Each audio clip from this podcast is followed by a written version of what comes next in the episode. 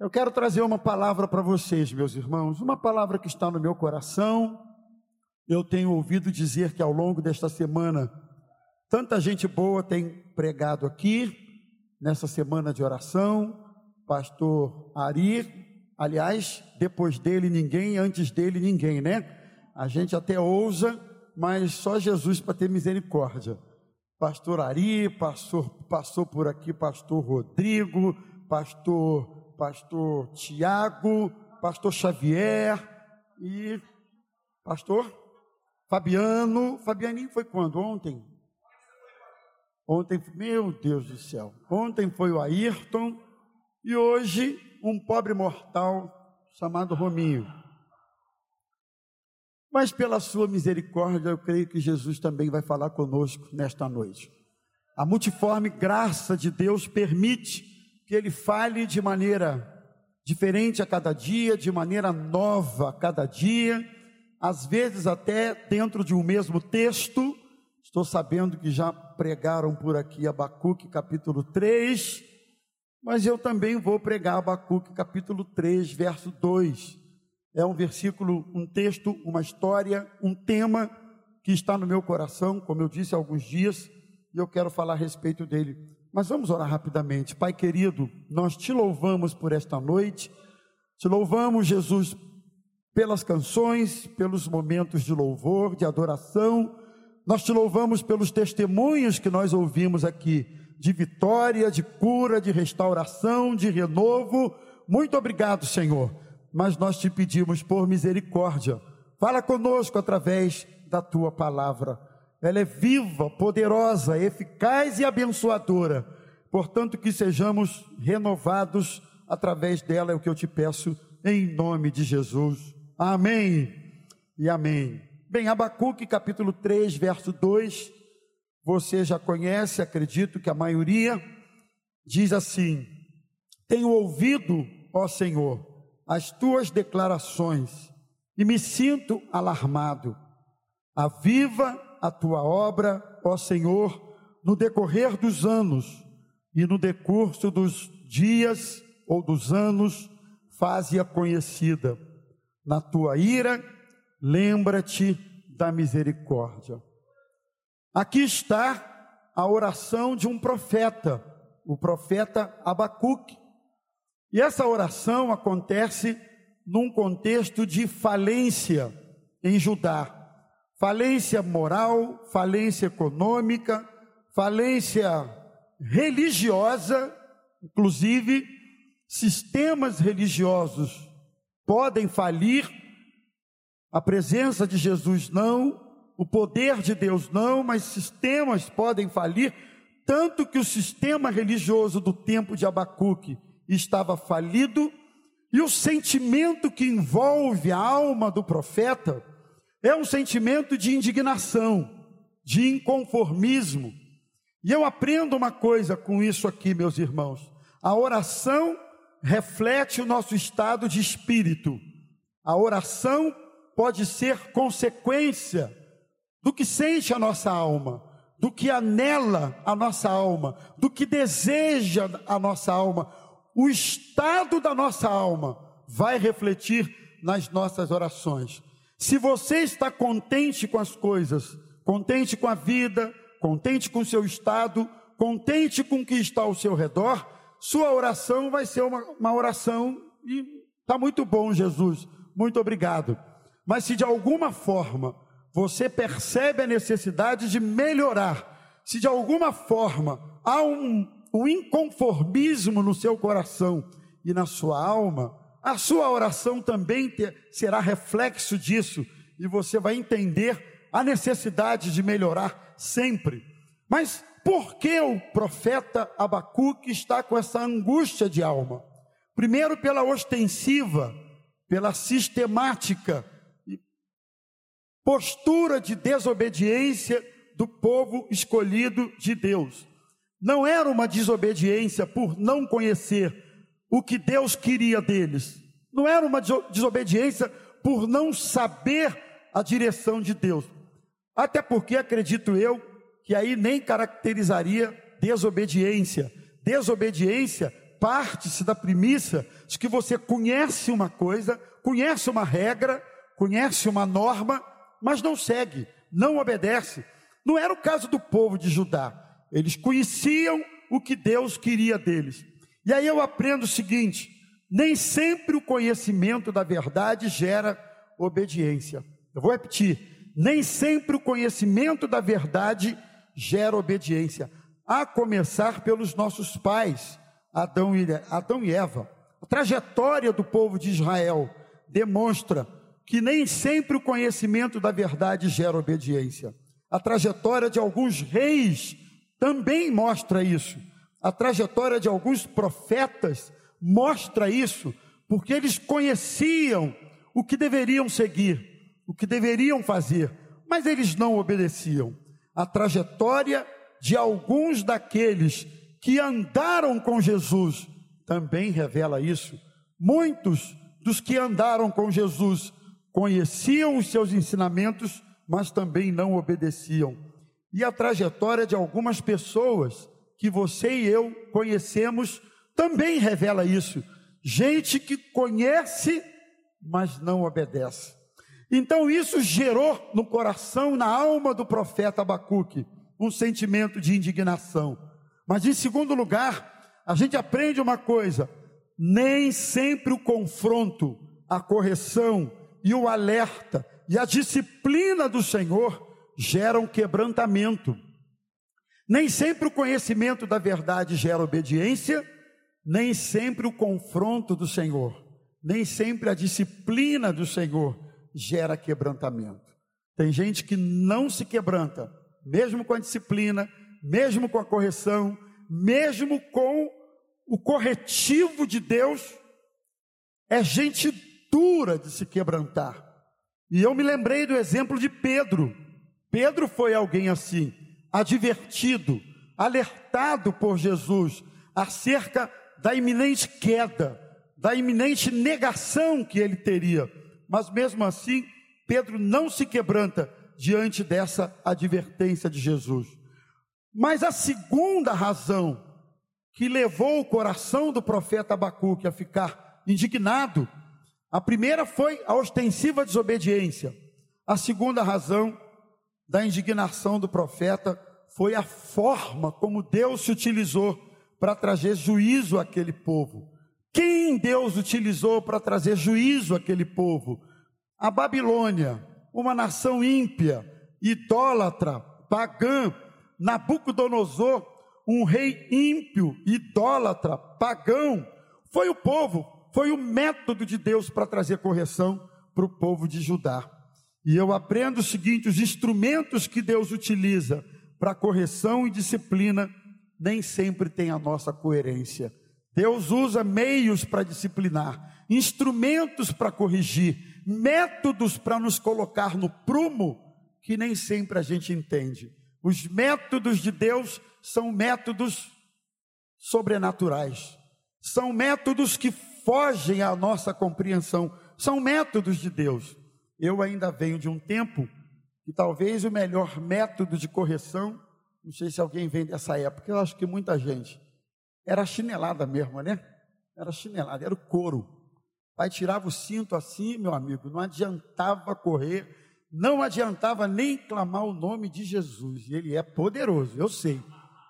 Mas tinha jeito não, couro comia. Parece que os anos se passam e os métodos mudam.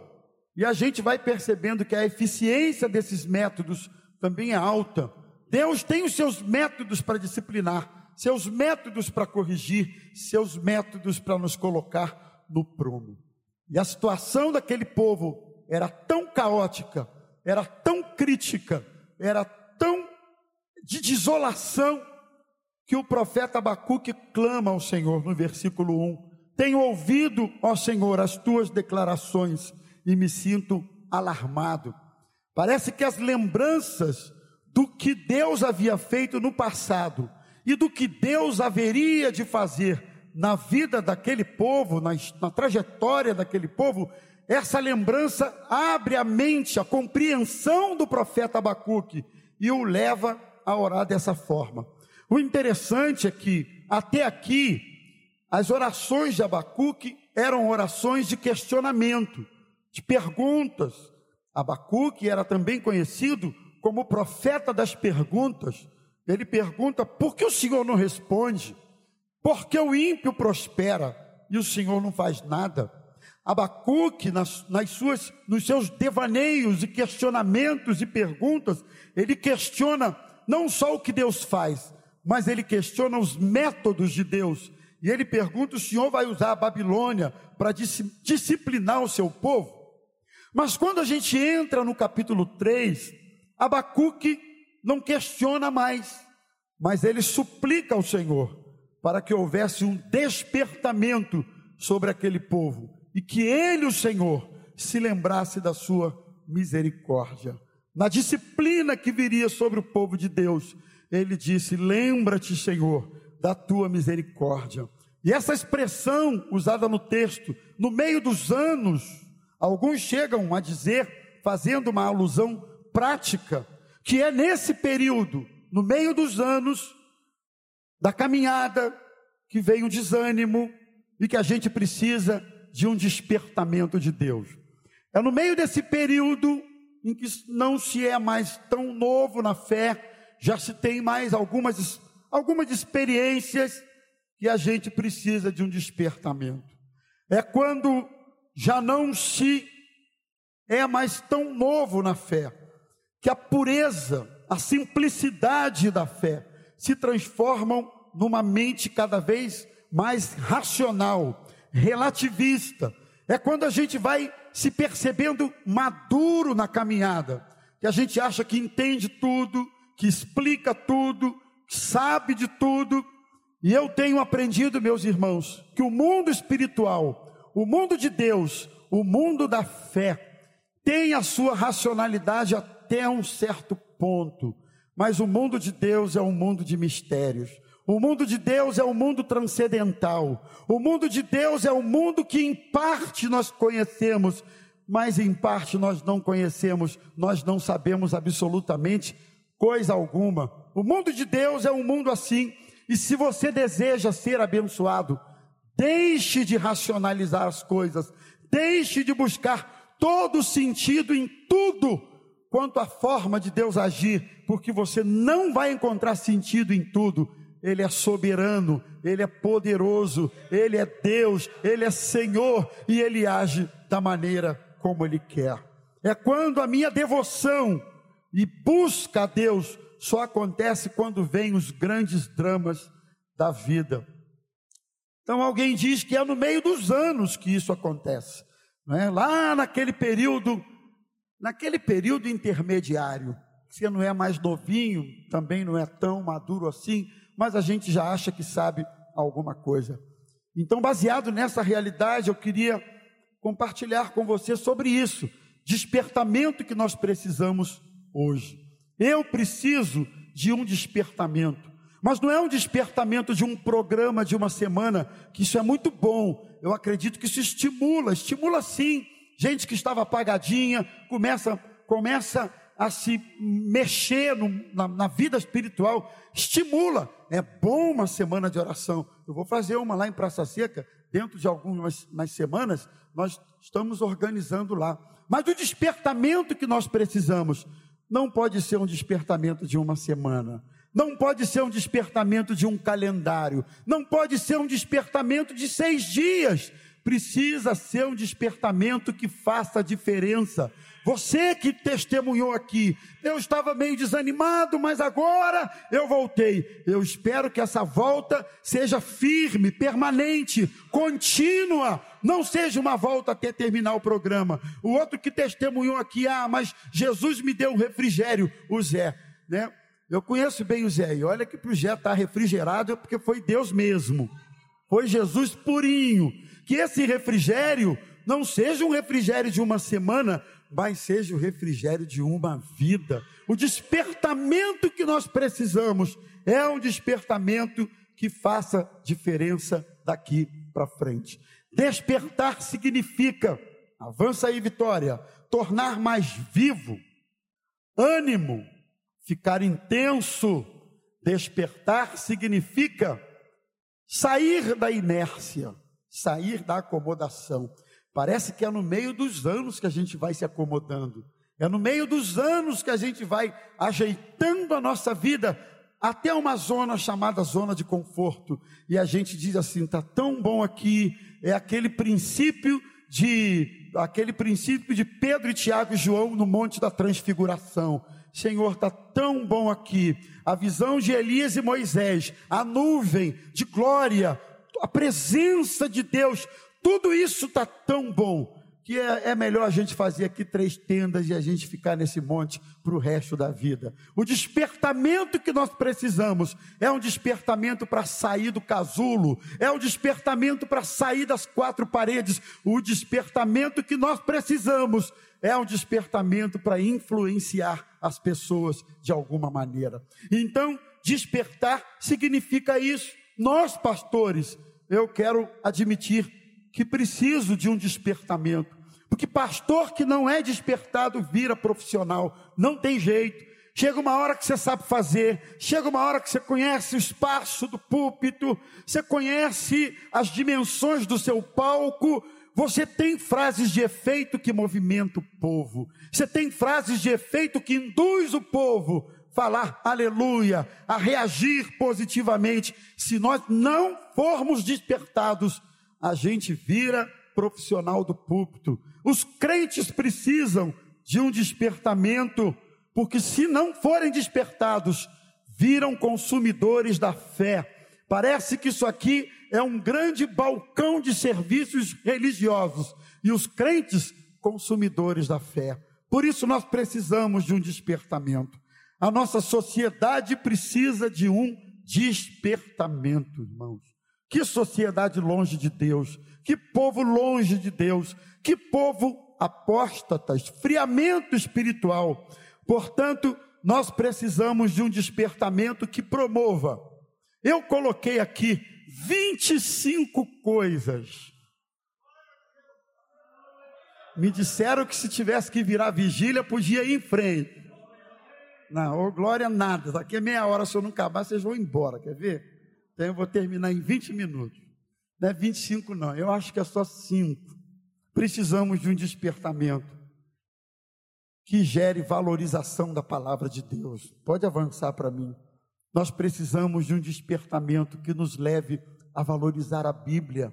Eu não vou dizer nada tão novo aqui, meus irmãos. Muito provavelmente você já conheça, mas você precisa ser lembrado, estimulado, você precisa ser encorajado, você precisa ser induzido, porque senão eu preciso.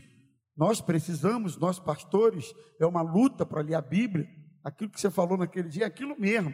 É uma luta para a gente ler. A gente começa a ler, a cabeça devaneia, voa, vai longe. A gente começa a ler, os pensamentos fogem, se distanciam, a gente se desconcentra. Parece que há uma luta para ler a Bíblia, uma dificuldade para ler a Bíblia, mais do que qualquer outra coisa que a gente queira ler. Quando a gente vai ler a Bíblia, há uma guerra, há uma luta que se trava no mundo espiritual. Sabe por quê? Porque o conhecimento da Bíblia liberta a gente, o conhecimento da Bíblia dá revelação para a gente, o conhecimento da Bíblia ilumina o nosso caminho, o conhecimento da Bíblia proporciona tudo isso, o conhecimento da Bíblia dá fundamento sólido, firme para você caminhar. Foi o que Jesus disse: aquele que ouve e pratica é comparado ao homem insensato que edificou a sua casa sobre a rocha.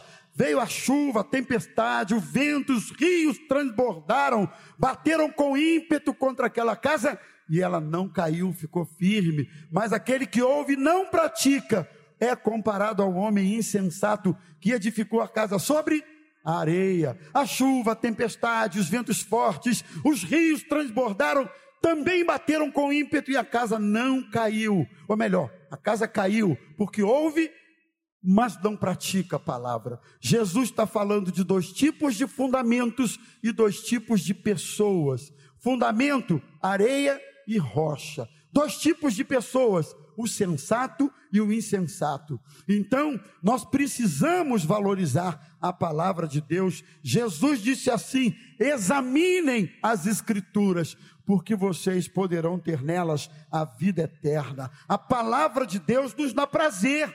Salmo de número 1, o salmista fala isso, né? Antes tem o seu prazer aonde? No Facebook, nas mídias sociais, na televisão. Assim, antes tem o seu prazer na lei do Senhor. E na sua lei medita de dia e de noite. Media e de noite. É meditando, meditando, meditando. Não é nem só lendo, mas é meditando na palavra de Deus. Segundo, nós precisamos de um avivamento ou de um despertamento que promova maior valor à oração. Vou dizer para vocês, a gente não ora é nada.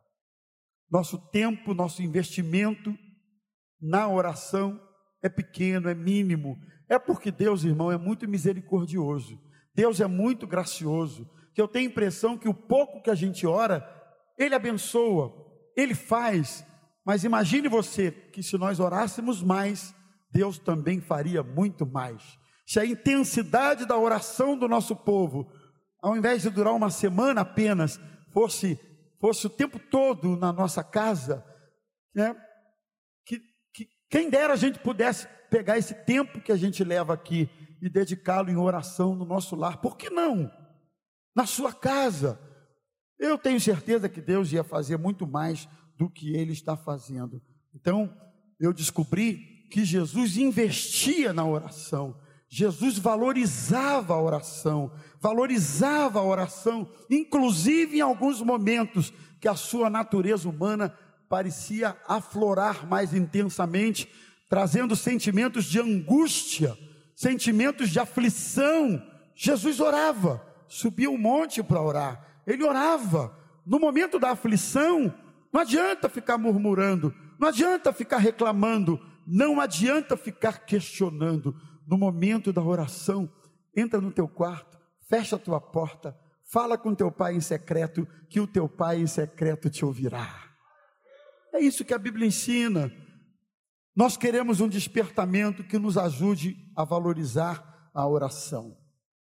Precisamos de um despertamento que promova profundo arrependimento pelo pecado. É isso aí. Um despertamento que nos leve a chorar pelo pecado, lamentar o pecado, ficar angustiado pelo pecado.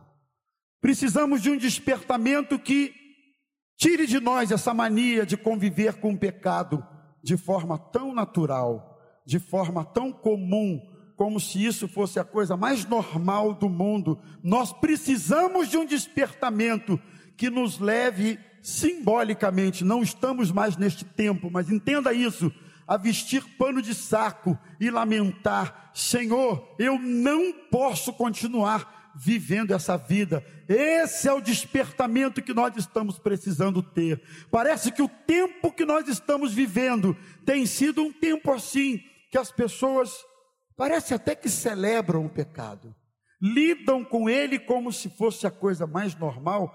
É a, é a velha história do todo mundo faz. Todo, todo mundo faz, então por que, que eu não posso fazer? Nós precisamos de um despertamento assim. Salmos 32, o salmista disse: Enquanto eu me calei, enquanto calei os meus pecados, os meus ossos envelheceram pelos meus constantes gemidos. Tem muita gente envelhecendo mas não é na idade, não é, na, não é no, no, no aniversário, mas está envelhecendo por dentro. Sabe por quê? Esconde o pecado, joga o pecado debaixo do tapete, acha que porque ninguém sabe, ninguém está vendo, aquilo não vai trazer dano algum. Muito pelo contrário, a Bíblia diz que o salário do pecado é a morte, mas o dom gratuito de Deus é a vida eterna em Cristo Jesus. Não brinque com o pecado. Que o despertamento que nós estamos buscando nos leve a abandonar o pecado. Abandonar o pecado. Deixar a vida de pecado. A mão do Senhor não está encolhida para não, não nos abençoar. Seus ouvidos não estão surdos para não nos ouvir, mas os nossos pecados fazem separação entre nós e o nosso Deus, para que Ele não nos ouça. Que nesta noite, se houver pecado escondido na vida de alguém, Oxalá permita ao Senhor que hoje você decida romper com isso, abandonar isso, deixar isso, e você vai ver que diferença isso vai fazer na sua vida, mesmo que ninguém esteja sabendo da tal situação, mas Deus sabe, você sabe, e o Espírito Santo nesta noite trouxe você aqui para você ouvir isso. Rompa com esse pecado antes que ele mate você. Precisamos de um despertamento assim, que gere em nós essa repulsa pela vida do pecado. Provérbios 28, 13: O que encobre as transgressões nunca prospera. Olha o que o sábio diz: o que esconde, o que encobre, o que camufla, o que, sabe, prospera não. Aí você vê algumas pessoas assim, caramba, o fulano não vai para frente, a vida dele não anda, não, não avança, sabe, você não vê graça de Deus. Irmãos, via de regra, ou quase sempre, tem pecado na parada. Porque quando a gente quando a gente se entrega à santidade, Deus honra, Deus abençoa, isso faz a diferença na nossa vida. Precisamos de um despertamento que promova desejo de trazer outras pessoas para Jesus. Avança, por favor, Vitória. Paulo se sentia devedor desta mensagem. Ele dizia: ai de mim se eu não pregar este evangelho. Filipe, João capítulo 1, versículo 45, para Natanael, ele chama Natanael, ele encontra Natanael e diz para Natanael: Eu encontrei o Messias, aquele a respeito de quem falavam Moisés na lei e também os profetas. Eu encontrei o Messias, e Natanael disse: De Nazaré? Pode vir alguma coisa boa de Nazaré? E Filipe responde: Vem e veja. Eu encontrei o Messias, eu encontrei Cristo, eu encontrei a salvação, eu encontrei a graça da libertação, da cura, da vida eterna, do nome escrito no livro da vida. Irmãos, quem encontrou a graça da salvação precisa compartilhar essa graça com outras pessoas. Nós precisamos de um despertamento que gere em nós paixão pelas almas. Eu tenho saudades, não quero dar uma de saudosista aqui e ficar apenas, mas eu, eu tenho saudade daquele tempo que os nossos, as nossas, pelo menos, as nossas tardes de sábado, todas, sem exceção, eram dedicadas a subir ou entrar nas comunidades de Caxias, naqueles lugares lá em Caxias, naquelas ruas, naqueles lugares fazendo evangelismo, falando de Jesus. Eu tenho saudade daquele tempo que a gente ainda podia ir para os ar livres e falava de Jesus. Eu comecei a pregar nos ar livres da vida e, e a gente falava de Jesus e as pessoas vinham aos montes na frente se convertendo. Sabe, eu ainda tenho saudades de um tempo que os crentes eram apaixonados pelas almas. Eu tenho para mim que o fervor dessa paixão arrefeceu. A gente vem para a igreja, a gente se arruma bonitinho, a gente faz tudo isso, mas no fundo, no fundo, no fundo, a gente está se importando, é muito pouco, por aquele que está morrendo do nosso lado. Nós precisamos de um despertamento. Você quer esse despertamento que promova paixão pelas almas, desejo de ganhar pessoas para Jesus? Precisamos de um despertamento. Avança, por favor.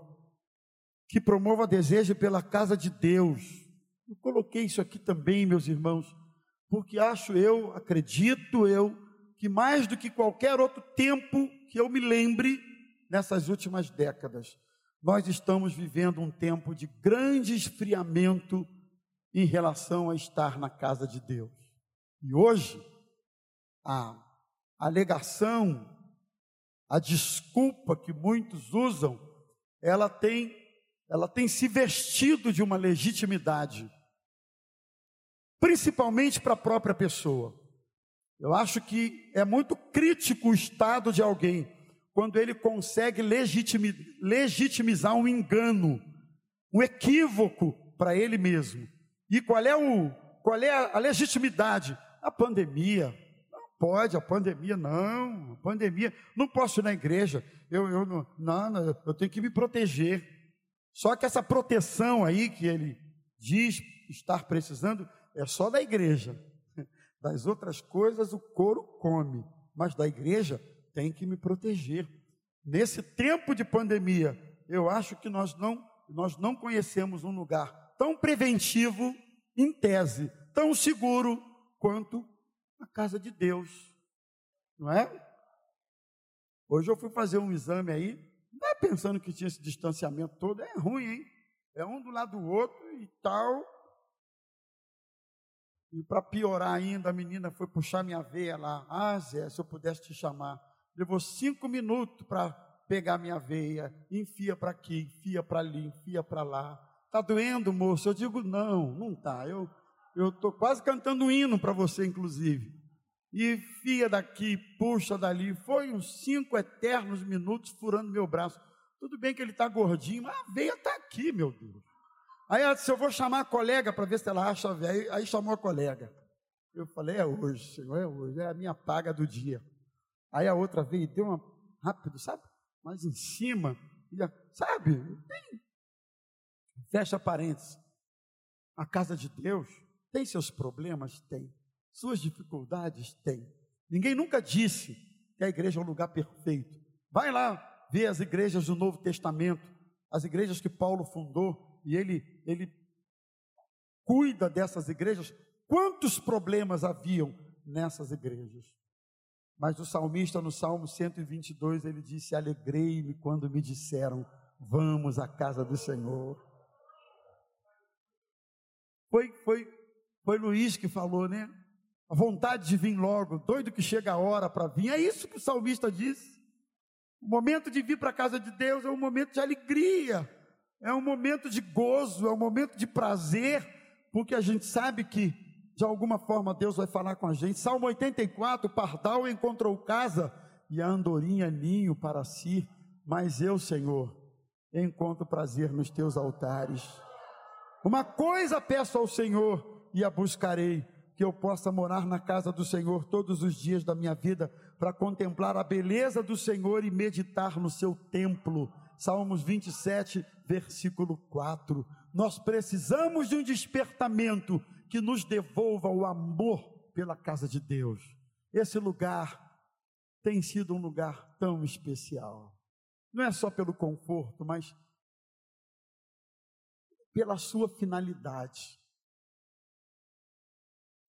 Segunda Crônicas 7,14. Se meu povo que se chama pelo meu nome se humilhar, orar e me buscar e se converter dos seus maus caminhos, eu os ouvirei dos altos céus, perdoarei seus pecados e sararei a sua terra. Então estarão atentos os meus ouvidos à oração que se fizer neste lugar, porque escolhi e santifiquei esta casa para que nela o meu nome seja exaltado.